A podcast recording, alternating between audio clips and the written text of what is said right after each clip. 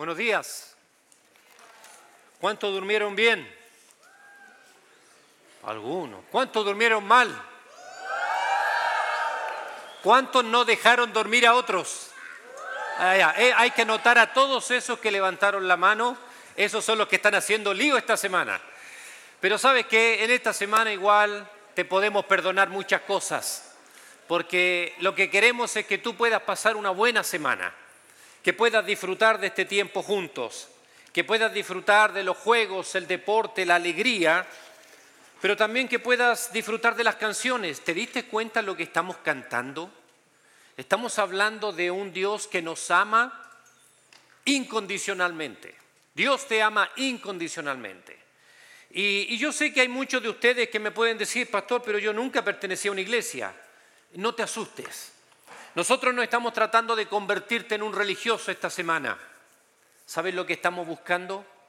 Estamos buscando tu bien tu bien.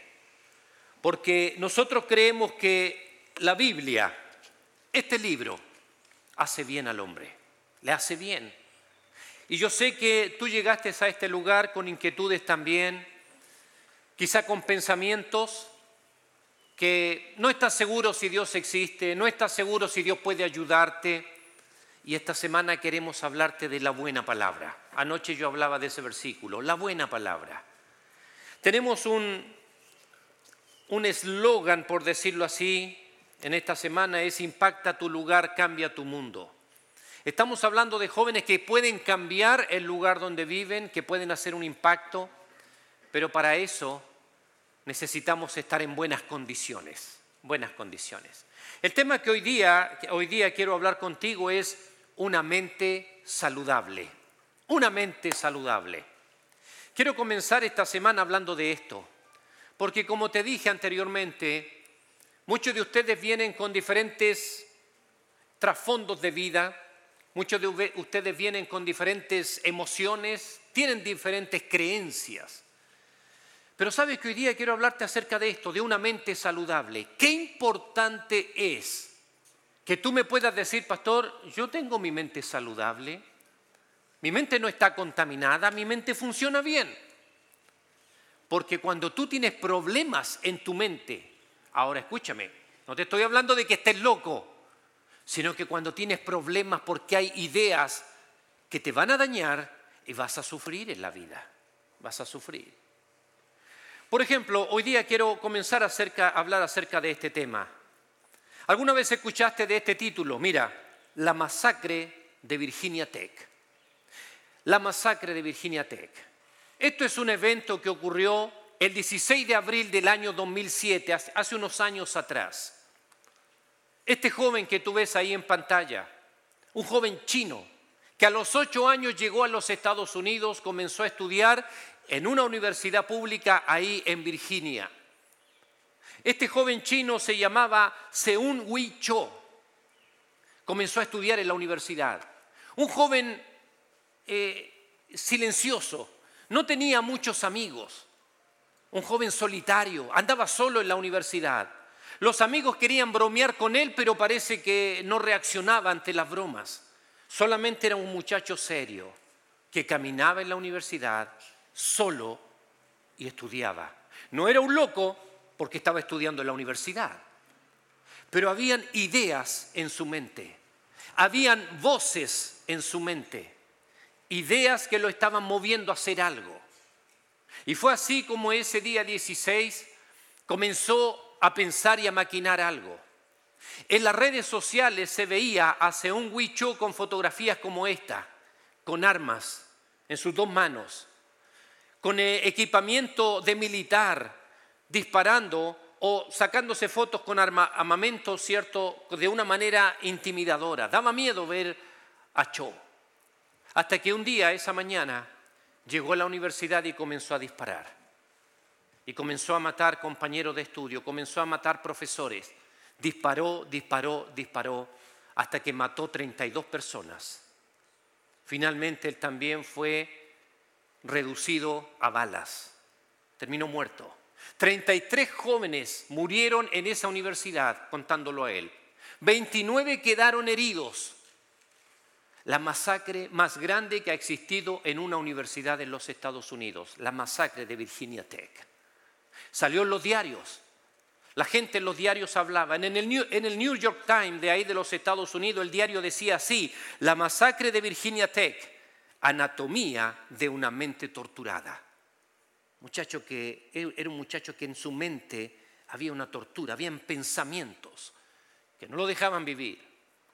Los motivos de la masacre principalmente fueron el trastorno psicológico de Cho. Hubo un diagnóstico. El diagnóstico decía psicopatía con desorden alucinatorio de tipo persecutorio. Se autodenominaba un precursor en pro de los débiles. Este muchacho sufría cierto de alucinaciones, eh, se sentía perseguido constantemente, pero en su mente existía un ideal, tengo que luchar por los débiles. Sabes que ayudar a la gente no es, no es un problema, pero a veces te meten ideas que están erradas. Tú no puedes defender gente destruyendo. Tú no puedes luchar por la sociedad matando. No puedes arreglar un país robando son ideas equivocadas en tu mente. Y este muchacho tenía ideas equivocadas.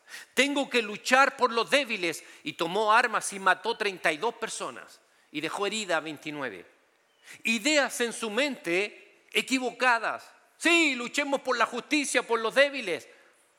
Pero este muchacho buscó la información y el medio equivocado para luchar por los débiles. Ideas en tu mente. Y yo quiero hablarte hoy día acerca de la importancia de tu mente. Hay un hombre que escribió, que me gusta mucho, es el señor Neil Anderson. Yo estudio libros de él. Y leyendo uno de sus libros que se llama Rompiendo las Cadenas, el señor Neil Anderson dijo lo siguiente, y lo destaqué. Dice, no podemos ver lo que las personas piensan, solo podemos observar lo que hacen. Pero lo que hacen está determinado por lo que creen y lo que piensan. Escúchame bien. Yo no puedo saber lo que piensas cada día, pero esta semana yo te puedo ver todos los días. Yo puedo ver cómo actúas, yo puedo ver cómo sonríes, yo puedo ver tu cara de enojado. No puedo ver tus pensamientos, pero tu conducta va a reflejar lo que piensas y lo que crees. Cuando hay alguno de ustedes que se sienta y mira y mueve la, mano y hace indiferencia, yo puedo decir, este muchacho está pensando que no quiere que le hablen de la Biblia. Yo pienso que este muchacho no quiere que hablemos de él acerca de Dios porque tiene una indiferencia. Pero cuando tus ideas en contra de Dios son fuertes, puedes convertirte en un ateo y puedes convertirte en un agresor de los cristianos. Porque es así. Lo que entra a tu mente va a determinar tu conducta.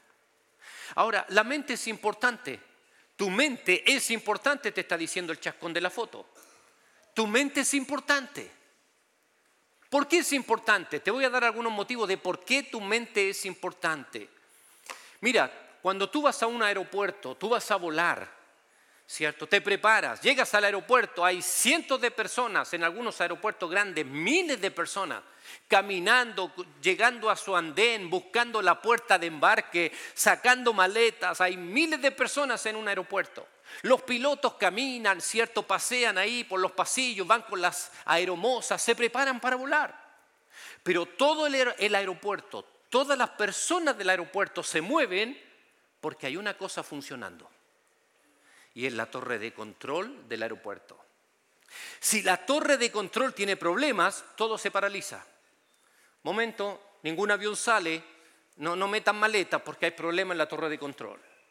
Todo el, aeropuerto se paraliza porque la torre de control no funciona, porque hay problemas. Ningún avión sale, ningún avión puede aterrizar. Hay problemas en la torre de control. Tú y yo tenemos una torre de control y en nuestra mente. Tu mente es importante. Lo que tú pienses y creas hoy día van a determinar tu futuro.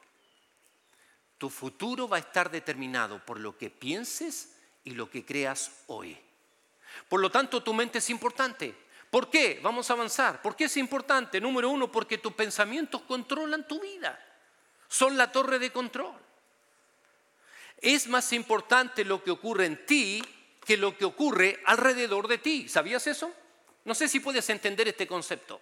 Es más importante lo que ocurre en ti que lo que ocurre alrededor de ti.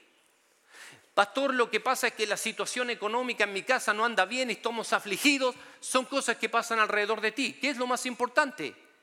Lo que está en ti. ¿Cómo voy a enfrentar esta situación? ¿Qué voy a hacer? ¿Qué pasos voy a dar? Por lo tanto, lo que ocurre alrededor de ti no es tan importante como lo que ocurre dentro de ti, en tu mente. Todo problema lo vas a enfrentar dependiendo de lo que hay en tu mente. También dice aquí una declaración, Dios está más interesado en cambiar nuestra mente que nuestras circunstancias. Esa es la verdad. Porque tú en medio de tus problemas puedes caer en una depresión, puedes caer en estados de angustia, puedes sufrir crisis de pánico por una situación que a otro joven no le afecta tanto. ¿Cuál es la diferencia? Si hay dos jóvenes que están sufriendo el mismo problema, uno entra en desesperación, eh, eh, no puede dormir, tiene que ir al médico, está medicado, y el otro dice, no, de alguna manera vamos a salir del problema. Es el mismo problema, pero hay un joven que entra en una crisis de pánico, el otro no. ¿Por qué? Porque hay un problema interno en tu mente que mueve tus emociones. Y Dios está más interesado en cambiar tu mente que las circunstancias alrededor de ti. Espero que vayas entendiendo de qué estamos hablando. ¿Por qué también es importante tu mente? Hay un versículo, Proverbios 4:23 dice, sobre toda cosa guardada, guarda tu corazón porque de él mana la vida. Mira, en este campamento yo aprendí un ejercicio muy simple, años atrás, cuando yo era campante, cuando todo aquí estaba desordenado y vacío, como dice Génesis, yo era campante aquí. Hay un ejercicio simple que un día lo hicieron y yo quedé pensando y dije, tienes razón, lo voy a hacer contigo. Mira, al tiempo de tres, cuando yo diga tres, levanta tu mano derecha, todos, levanten su mano derecha. Muy bien, muy bien, todos la mano derecha. Al tiempo de tres, todos vamos a poner nuestra mano en el corazón. ¿Ok? Al tiempo de tres. Uno, dos, tres. Ah. ¿Cuál es el corazón del hombre? Este es el corazón del hombre. La mayoría puso su mano aquí en el pecho. El corazón que bombea sangre ayuda a que tu cuerpo funcione bien. Pero tu manera de vivir, tu felicidad, todo tu ser parte desde aquí. Cuando la Biblia dice sobre toda cosa guardada, guarda tu corazón, porque de él mana la vida, está hablando de tu mente conectada a tus emociones internas. Toda tu vida funciona aquí, en tu corazón.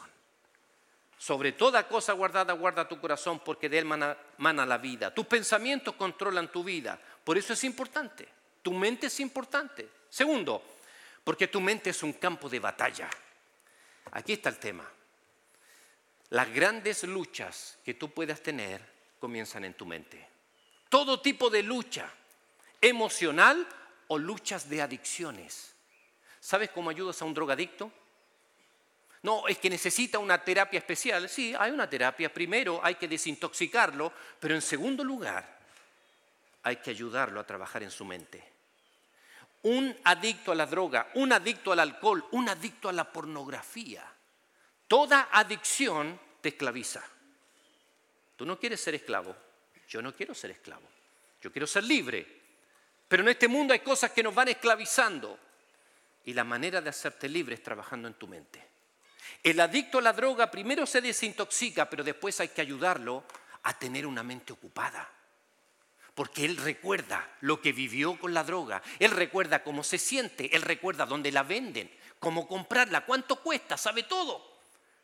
Y se empieza a acordar de todo lo que vivió y, cuando comienza a pensar, comienza otra vez a sentir deseo de droga, va y la compra, porque sabe dónde ir hay que trabajar en su mente. Todo tipo de adicciones. Tu mente es un campo de batalla.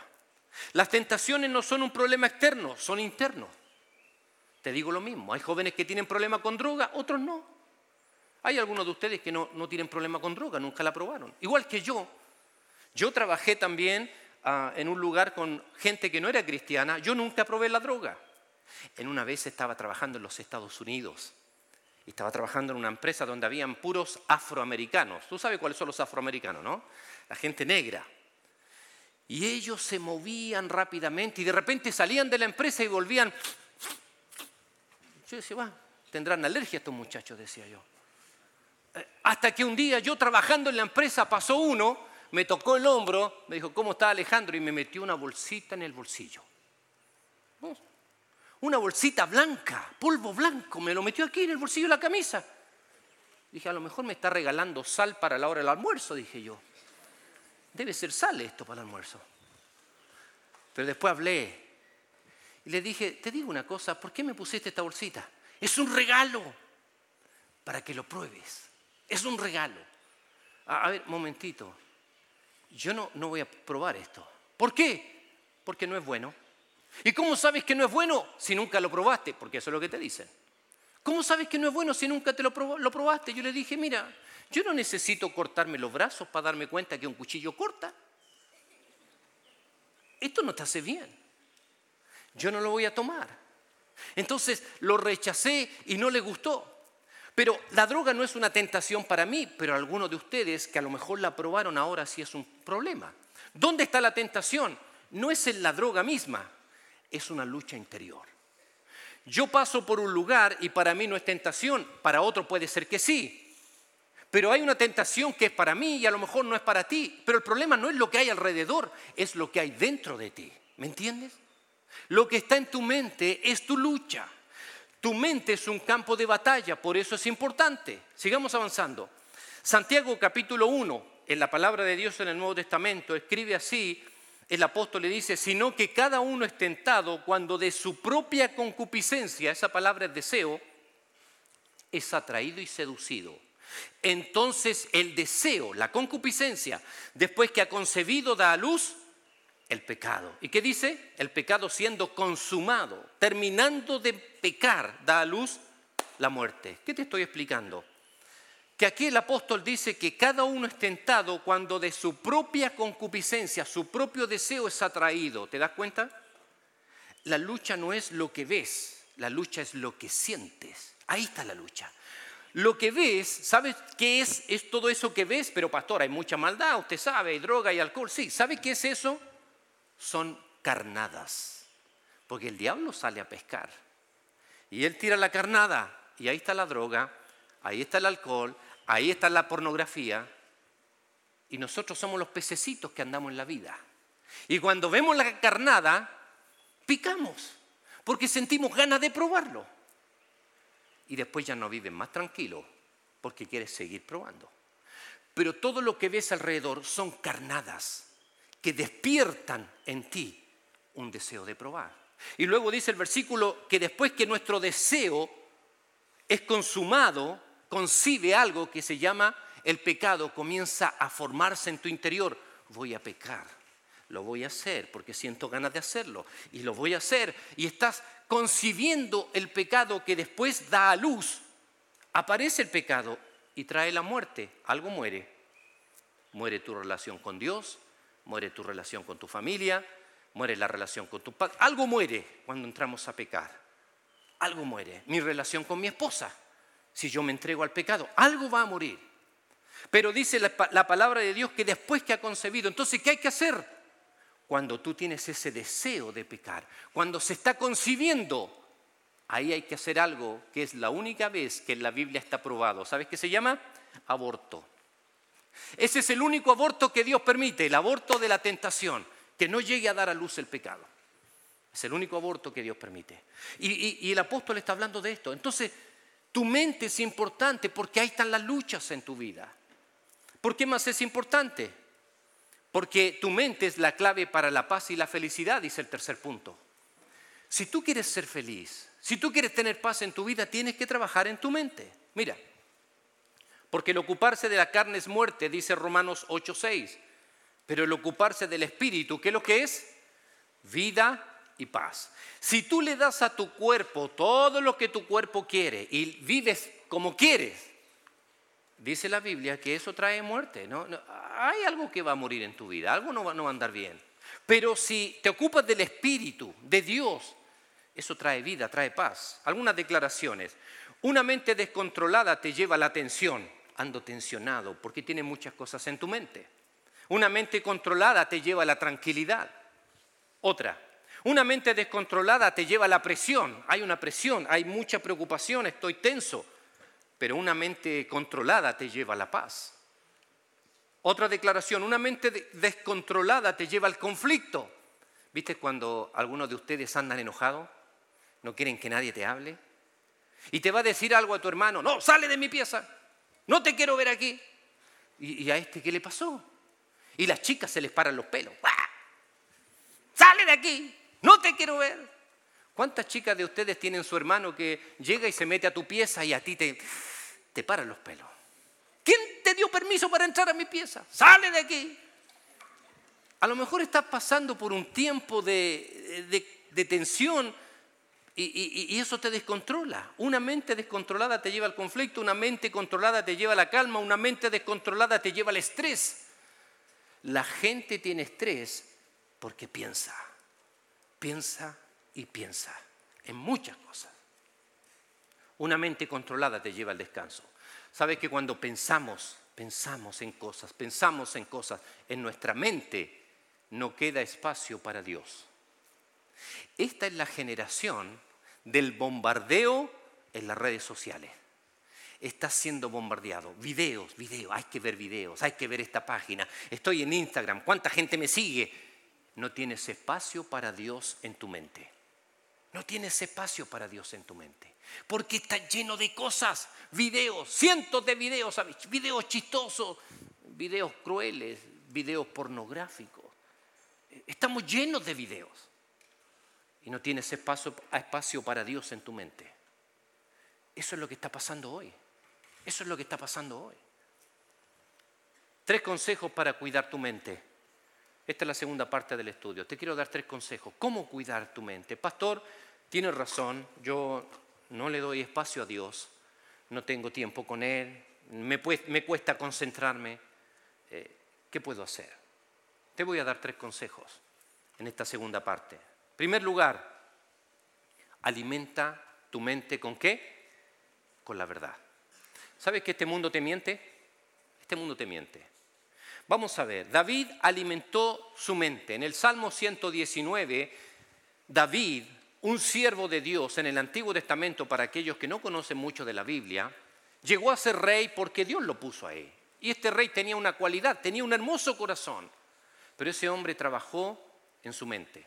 Y aunque se equivocó en algún momento y pecó como, como muchos otros seres humanos y cristianos, pero Dios dice que David tenía un corazón como el de él, porque su mente estaba funcionando bien. Mira que dice el versículo 95 del Salmo 119. David dice, los impíos me han aguardado para destruirme, mas yo consideraré tu testimonio. ¿Entiendes este versículo? Te lo explico.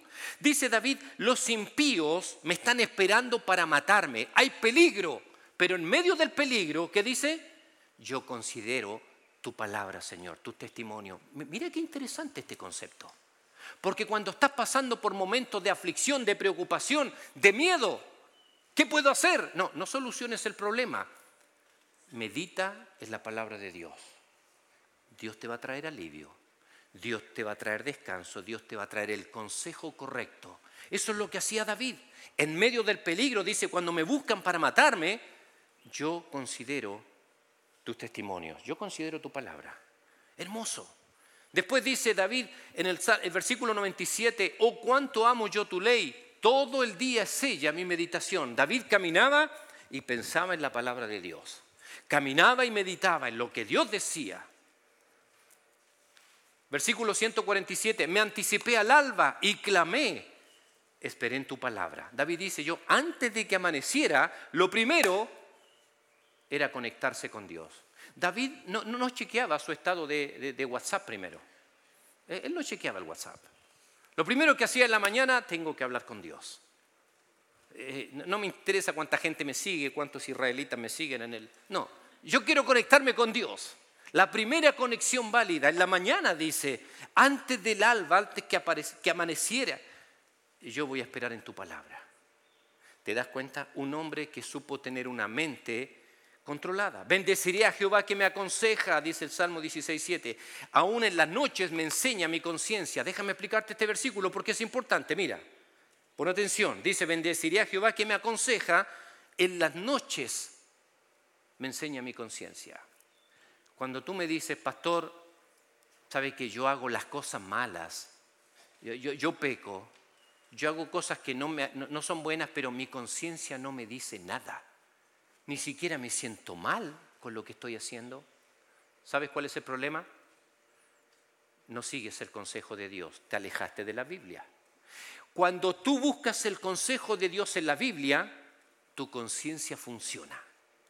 Una conciencia no funciona cuando hay ausencia de Dios en la mente. Por eso dice David, bendeciré a Jehová que me aconseja con su palabra. Y cuando estoy en la noche, mi conciencia me ayuda, me enseña. ¿Por qué? Porque conozco la palabra de Dios. Yo sé lo que Dios quiere de mí. Interesante versículo. Cuidado con la comida chatarra. ¿Qué tiene que ver esto, pastor? Estamos hablando en la Biblia y usted habla de la comida chatarra. Mira la comida chatarra. ¿Cuántos tienen hambre? Mira, ahí hay una hamburguesa, tiene papa frita, un vaso de Coca-Cola. ¿Qué es lo que hay ahí? Hay una dona. Soy loco por las donas. ¿Cuál es el problema de la comida chatarra? A ver. ¿Ah? ¿Te da diabetes? ¿Qué más? ¿Sabes que en Estados Unidos ah, hay una mujer que, hizo una demanda? En Estados Unidos una mujer le hizo una demanda a McDonald's. ¿Y por qué lo demandó? Dijo, porque me hizo gorda. Era así. ¿Cómo vas a demandar a McDonald's por algo así? Tú te lo comiste. ¿Sabes cuál es el problema de la comida chatarra? No es que te hace mal exactamente. ¿Sabes cuál es el problema? Es que es rica. Ese es el problema. Es rica. ¿A quién no le gusta unas papitas fritas calentitas? A todos nos gusta. Un vaso de Coca-Cola, pero con harta azúcar. Es rico. Ahora, te digo algo. En este mundo, este mundo te va a meter en tu mente comida chatarra, que tú la vas a consumir. Mira lo que apareció en las redes sociales. A mí me gustaría probarlo. Mira, mira lo que encontré aquí. Se ve apetecible comida chatarra, ideas en tu mente que son comida chatarra, que no te van a ayudar. Mira, algunas declaraciones, el mundo no promueve disciplina, sino indisciplina. Este mundo no te va a enseñar a vivir mejor, te va a enseñar a vivir peor. Pero te mienten, te mienten. Entonces cuando tú vas viendo en las redes sociales, no, no, no se vive libremente. Aquí hay reglas, en el mundo hay reglas.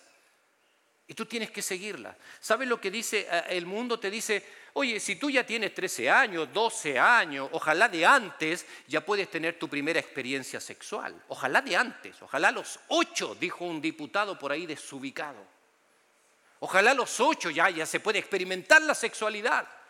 ¿Y, cómo se experimenta? Bueno, eh, con quien quieras, cuando quieras, a la hora que quieras y como quieras. Solamente tienes que protegerte. ¿Qué te están metiendo en la mente? Indisciplina, no disciplina. Comida chatarra, viejo. Eso es comida chatarra. Que tú te la comes y dices, bueno, ya tengo 12 años, vamos a buscar a alguien. ¿Habrá algún disponible por ahí? Tengo 12 años. Comida chatarra que te meten en tu mente.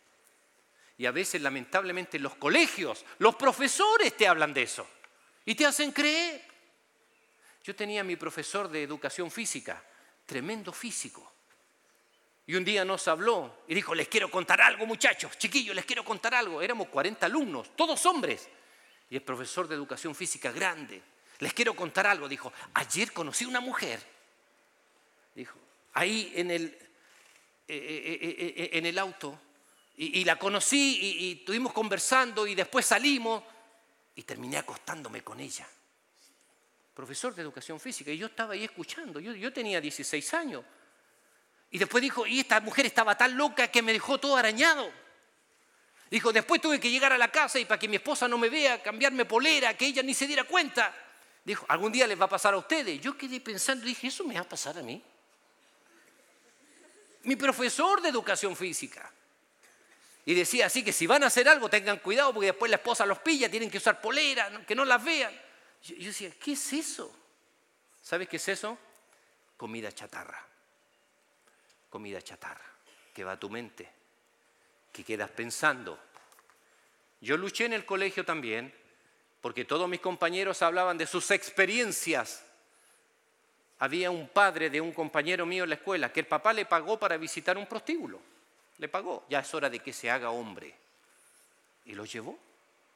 Una profesora en mi clase, y te estoy hablando de años atrás, yo, no sé qué hablan ahora, si en ese tiempo hablaban barbaridades, una profesora nos dijo a nosotros, a los 40 alumnos que estábamos en la escuela, la profesora dijo, muchachos, si ustedes quieren visitar un lugar de mujeres, aseguren de que sea un lugar limpio. Así que junten, plata y vayan a un lugar limpio. Yo dije, ¿y esta profesora?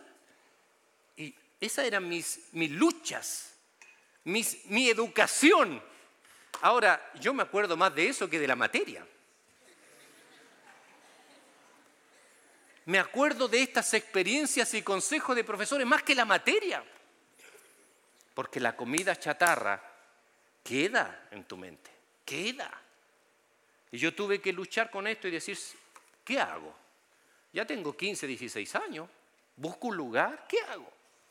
El mundo no promueve disciplina, sino indisciplina. No puedo confiar en otras personas, en los medios de comunicación, ni en las redes sociales, no puedes confiar. Nosotros tenemos la buena palabra que te dice cómo vivir tu vida moral que te dice cómo tener una buena conducta, que te enseña a vivir en orden, donde tú puedes casarte el día de mañana, tener tu esposa y tener una familia y que tu hijo tenga un solo papá y que la mamá no cambie de marido y pareja cada, cada año. Algunos de ustedes lamentablemente están viviendo situaciones así. Y yo sé que hay algunos de ustedes, ustedes que me dicen, pastor, a mí no me gusta el pololo de mi mamá. Ojalá pudiera estar con mi papá. Lamentablemente tu papá y tu mamá no tuvieron disciplina, no tuvieron al Señor, no tuvieron la palabra de Dios, se creyeron la comida chatarra que le vendió el mundo. Pásalo bien, pásalo bien. En una fiesta, una mujer queda embarazada. Una vez, y en una fiesta queda embarazada, le nace un niño, un niño sin papá. ¿Sabes que así vive el mundo ahora? porque se come la comida chatarra de los medios de comunicación, de la televisión, de los programas de farándula. ¿Con quién se acostó este? ¿Con quién se acostó ella? Indisciplina. No hay orden. Y luego tenemos familias disfuncionales, con muchachos que tienen un medio hermano con este papá, un medio hermano con este otro y un medio hermano con otro. Todo un desastre de familia, porque te venden la comida chatarra y la comemos. Tu mente es importante porque hay comida chatarra en las redes sociales, en los programas de farándula. ¿Qué quieres tener en el día de mañana? Señorita, ¿qué vida quieres tener? ¿Quieres tener cuatro hijos con cuatro hombres diferentes? ¿Qué quieres hacer con tu vida? Joven, ¿qué quieres hacer tú? ¿Estás sufriendo porque tu verdadero padre no vive contigo? Cuando tengas que tomar tú la decisión, ¿qué vas a hacer? ¿Vas a dejar un hijo aquí, el otro allá en otra ciudad? ¿Qué vas a hacer? No creas a este mundo que te vende comida chatarra. La buena palabra, Jesucristo, nuestro Salvador, Dios el Padre, quiere lo mejor para ti. Por eso hoy día hay jóvenes sufriendo, porque están luchando, están siendo maltratados por los padrastros. Pero hoy tú tienes 15, 17, 18 años, te toca a ti decidir qué vas a hacer. No creas a todo, todo lo que te dicen.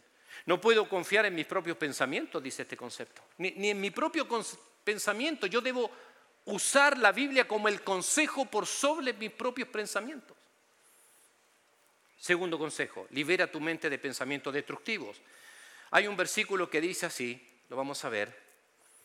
Segunda Corintios capítulo 10, versículos 3 al 5. Mira que dice la palabra de Dios. Pues aunque andamos en la carne, en este cuerpo, no militamos según la carne las luchas que tenemos espirituales con nuestros malos deseos no es una lucha física. ¿Qué es? Porque las armas de nuestra milicia, de nuestra lucha espiritual, no son carnales, no son físicas, sino poderosas en Dios para la destrucción de qué? Fortalezas. ¿Alcanzas a leer el versículo? Dice que son fortalezas. Te voy a explicar lo que dice este versículo. Dice que cada lucha que tú y yo tenemos interiormente no podemos enfrentarla con armas físicas, sino con armas espirituales.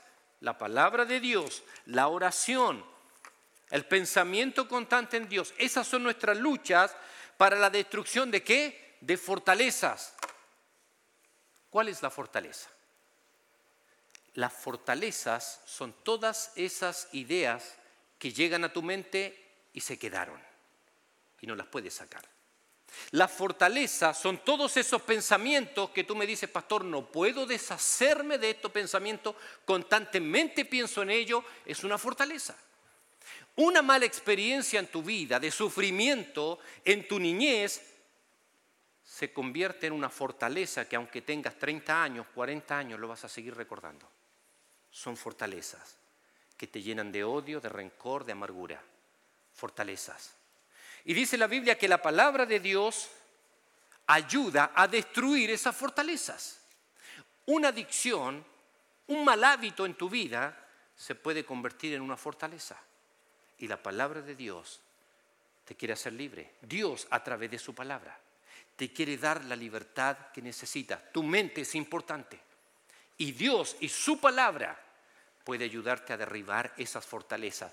Mira, cuando toque el día que te vayas te tengas que ir el sábado, tú vas a decir, esta semana me sirvió, me sirvió, mi consejero me ayudó, porque en mi mente hay otra idea de la vida, tengo más tranquilidad. Ahora, te voy a contar una historia.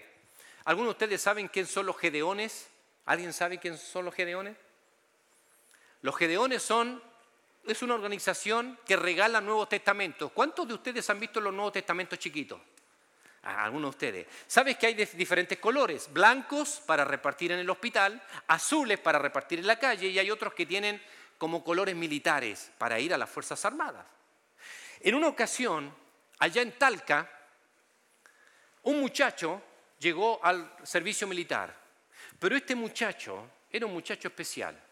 Este muchacho llegó al servicio militar habiendo sufrido el maltrato de su papá. Su papá le pegaba, pero con lo que encontraba. Cualquier objeto era bueno para pegarle a este muchacho.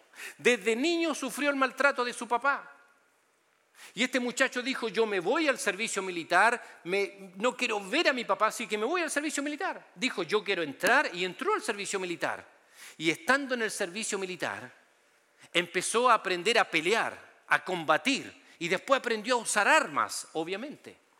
Y lo único que tenía en su mente este muchacho era, cuando salga de aquí, yo voy a matar a mi papá. Era tanto el odio, porque su papá le, maltrató y lo, y lo golpeaba, que dijo, cuando salga de aquí voy a matar a mi papá. ¿Y sabes qué hizo? En medio de todo su entrenamiento guardó dos balas en su bolsillo. Se las robó y dijo, estas dos balas las tengo guardadas para mi papá. Cuando yo salga de aquí yo voy a terminar con él. Lleno de odio. Un día llegaron de los Gedeones, repartieron nuevos testamentos.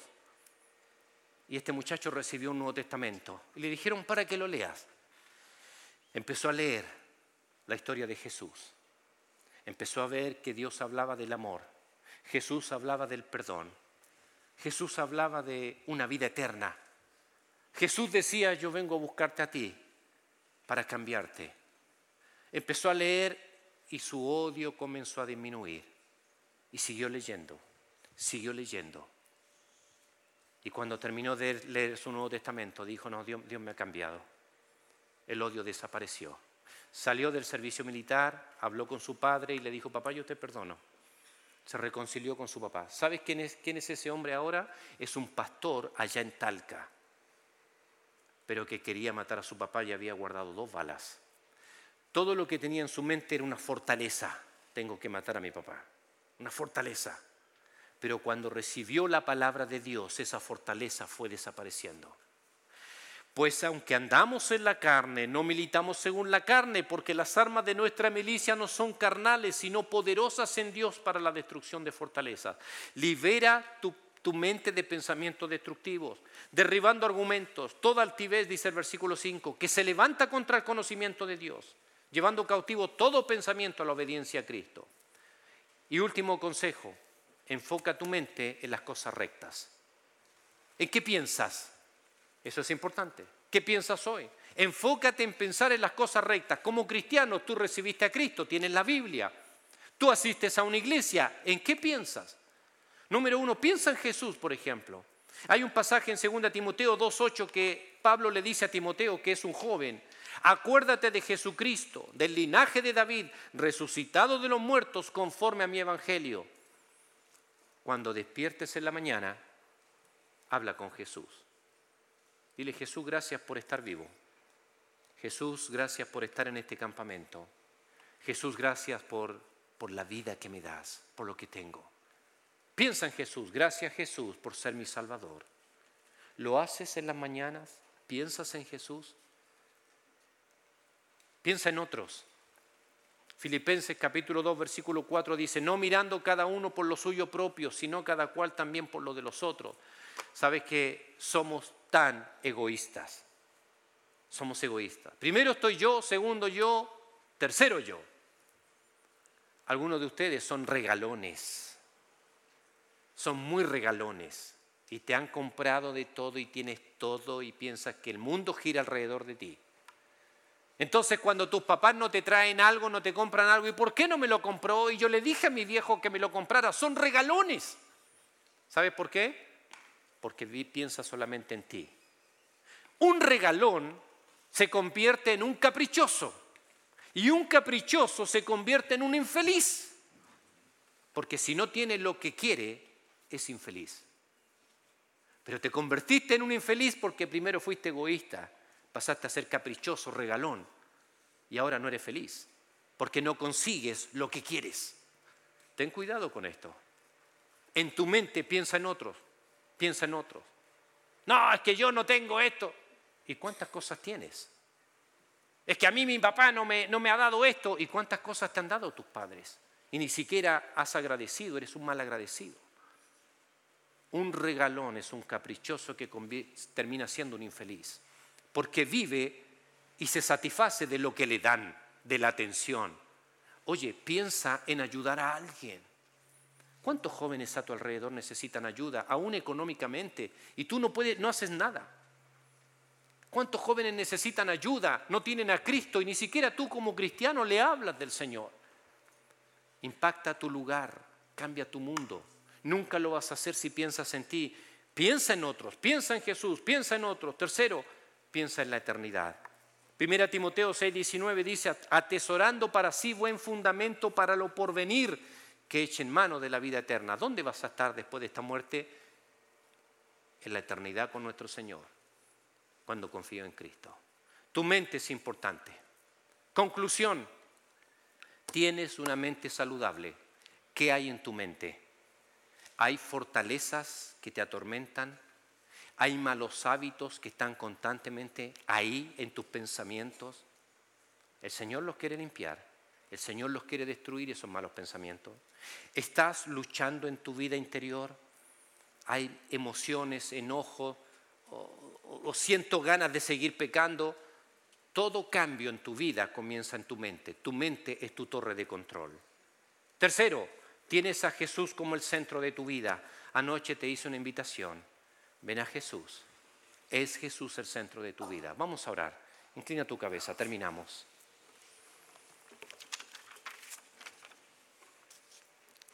Yo te dije al principio que las charlas que vas a escuchar es para buscar tu bien. Y yo sé que muchos de ustedes están luchando en sus mentes diferentes tipos de luchas desde tentaciones, pecados hasta sufrimientos pasados. Y nosotros buscamos tu bien. ¿Sabes por qué? Porque un día Dios nos hizo bien a nosotros. Y Cristo vino desde el cielo a morir en la cruz por nosotros y lo entendimos.